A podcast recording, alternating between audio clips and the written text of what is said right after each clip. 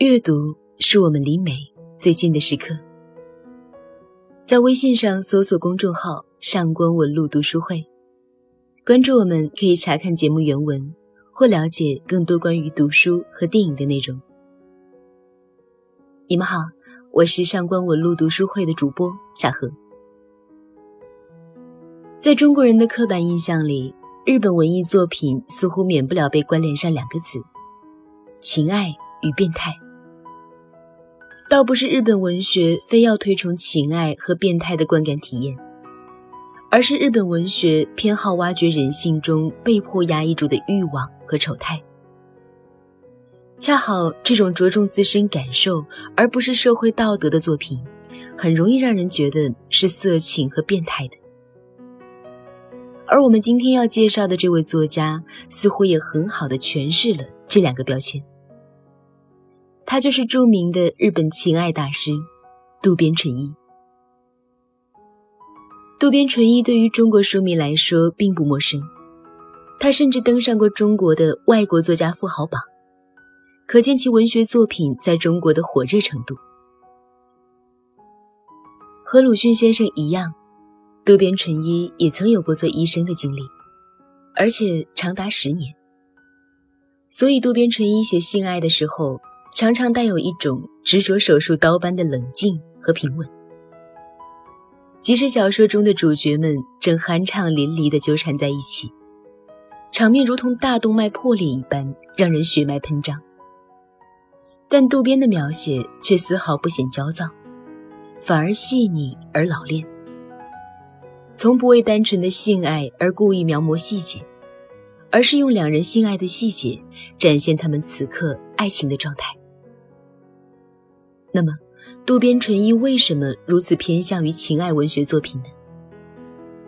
我们也许可以从他的青春期经历里寻得一点蛛丝马迹。众多的日本文学大师是有死亡情节的，他们认为，想要保持纯洁和激情。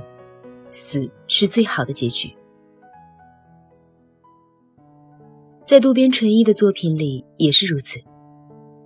死亡往往是他笔下最炽热、最纯真的爱情的宿命。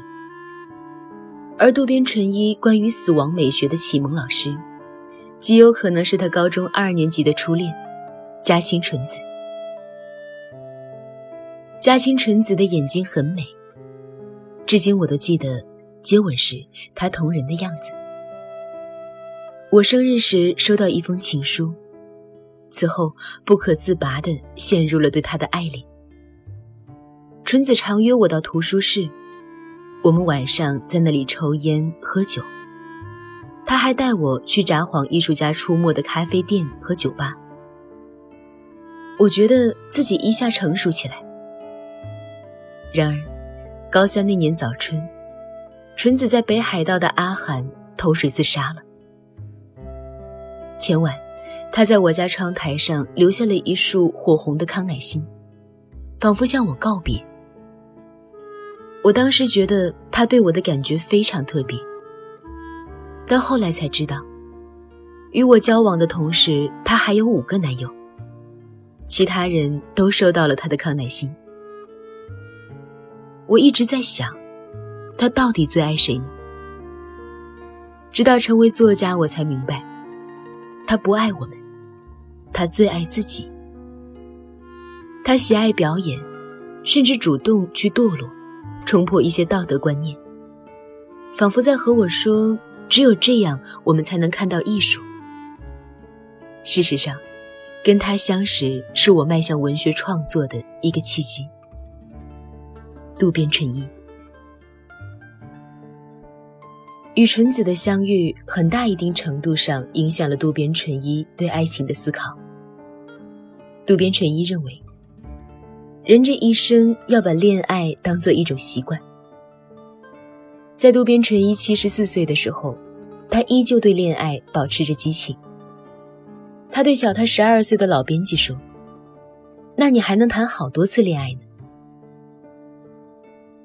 对于渡边淳一来说，疯狂的爱情是面对死亡恐惧最好的解药，所以在死亡来临之前，人才要燃烧自己，不停去爱，来缓解死亡这一必然结局带来的痛苦。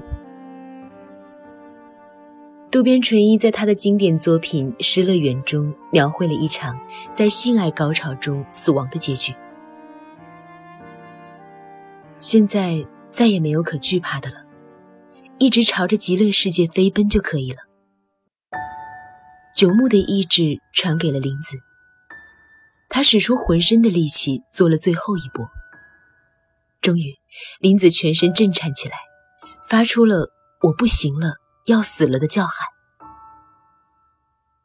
我真高兴。与林子发自心底欢喜的叫喊的同时，九牧也被吸干了所有的精力，燃尽了全部的生命。就在这时，九牧慢慢的把右手伸向了床头柜，他要在这快乐的极点给林子的全身注入毒液，使他死去。同时，自己也在刚刚射精后的高潮喝下毒药。这正是两人所期待、盼望和梦寐以求的通往幸福彼岸的旅途。九牧不再犹豫了，他用五个手指紧紧嚷住了玻璃杯，把它拿到自己的嘴边，一仰头喝了一大口火焰般通红的液体。奇怪的是，他感觉不到一丝苦涩味儿。不，他是一心只想着要把它喝下去，其他感觉早已麻木了。九牧咽下了一部分，把嘴里剩余的毒酒注入了神情安详而满足的林子的红唇。林子躺在九牧的怀抱里，十分顺从的，就像婴儿喝奶一样，拼命的吮吸着，嘴对嘴注入的鲜红的液体，从林子的嘴角。溢了出来，顺着雪白的脸颊淌落。九牧感到无比的幸福。这时，突然袭来的窒息使他拼命地挣扎着，用尽最后的力气叫了声：“林子，亲爱的。”这无敌般飘然远去的声音，是两人留在这个世界上最后的叫唤和绝唱。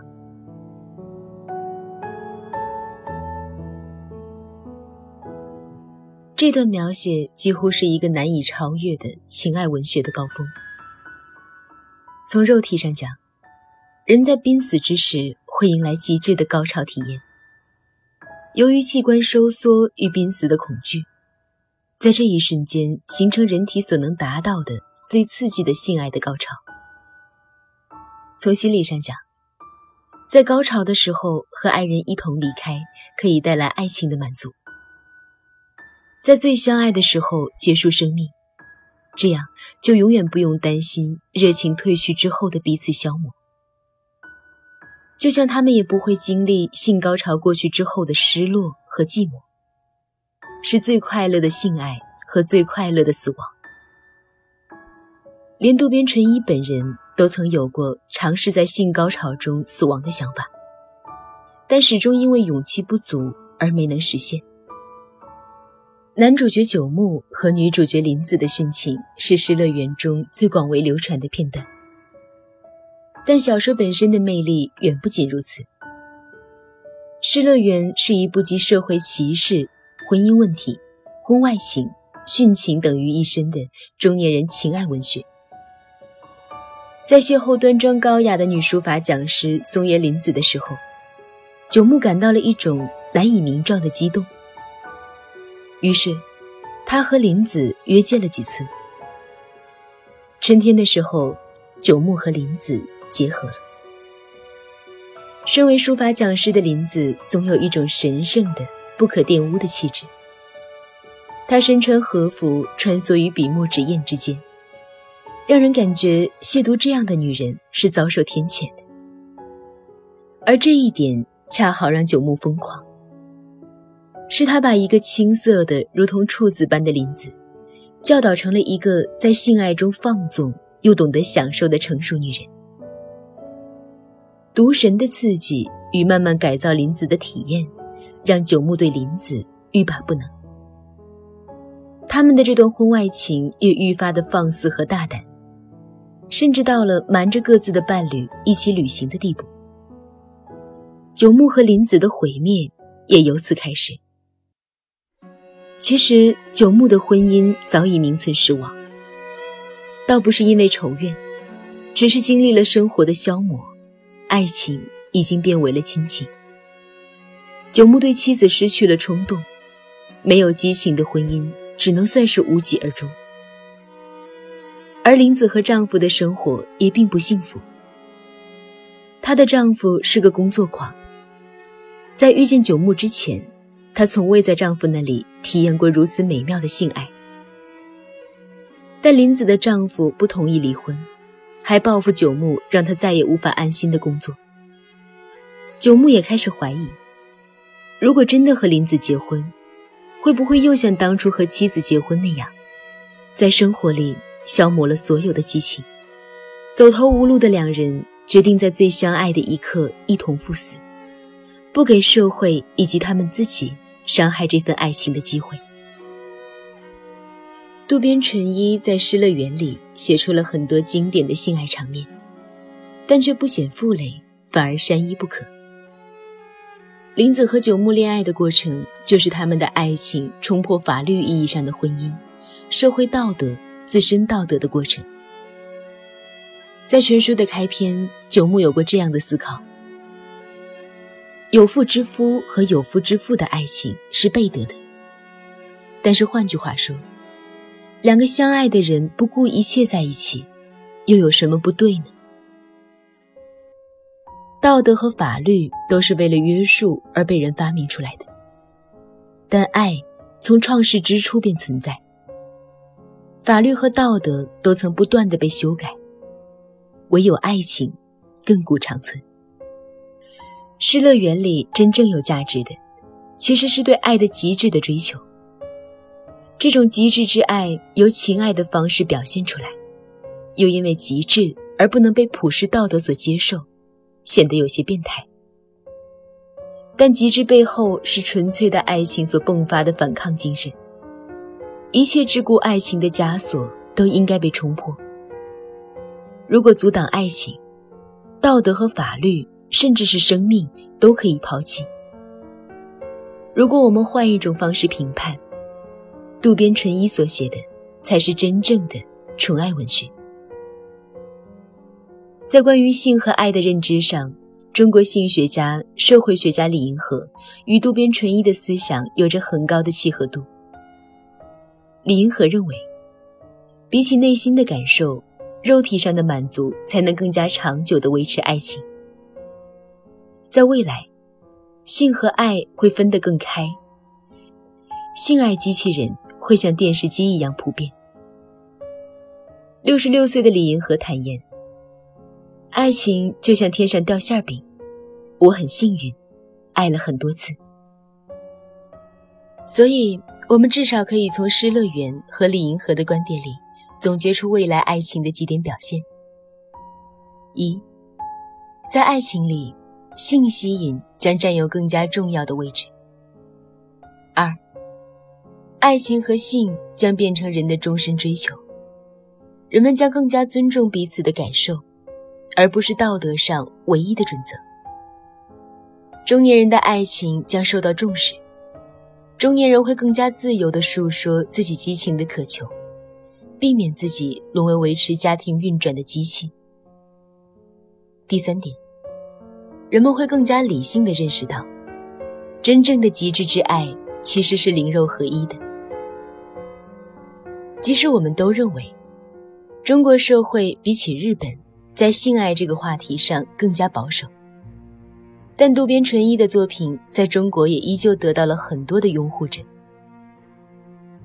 近些年来，中国社会逐渐有了扩展性认知的趋势，人们愈发的相信。中国长久以来性教育的缺失，造成了诸多社会的隐患。不仅仅是婚姻，还有平权、同性恋、异装癖、性别认知障碍等等。性话题的曝光量在不断的增加。这不是因为不正常的人变多了，而是社会更加进步、更加开放。所以，以前一些在暗处如细菌般野蛮生长的客观存在，我们如今可以以一种更加人性的角度去探讨它，去关怀，而不是去逃避、去歧视。爱情就是爱情，它是纯粹的，是幸福的。它诞生于社会道德之前，任何人妄图指责爱情，无异下虫语病。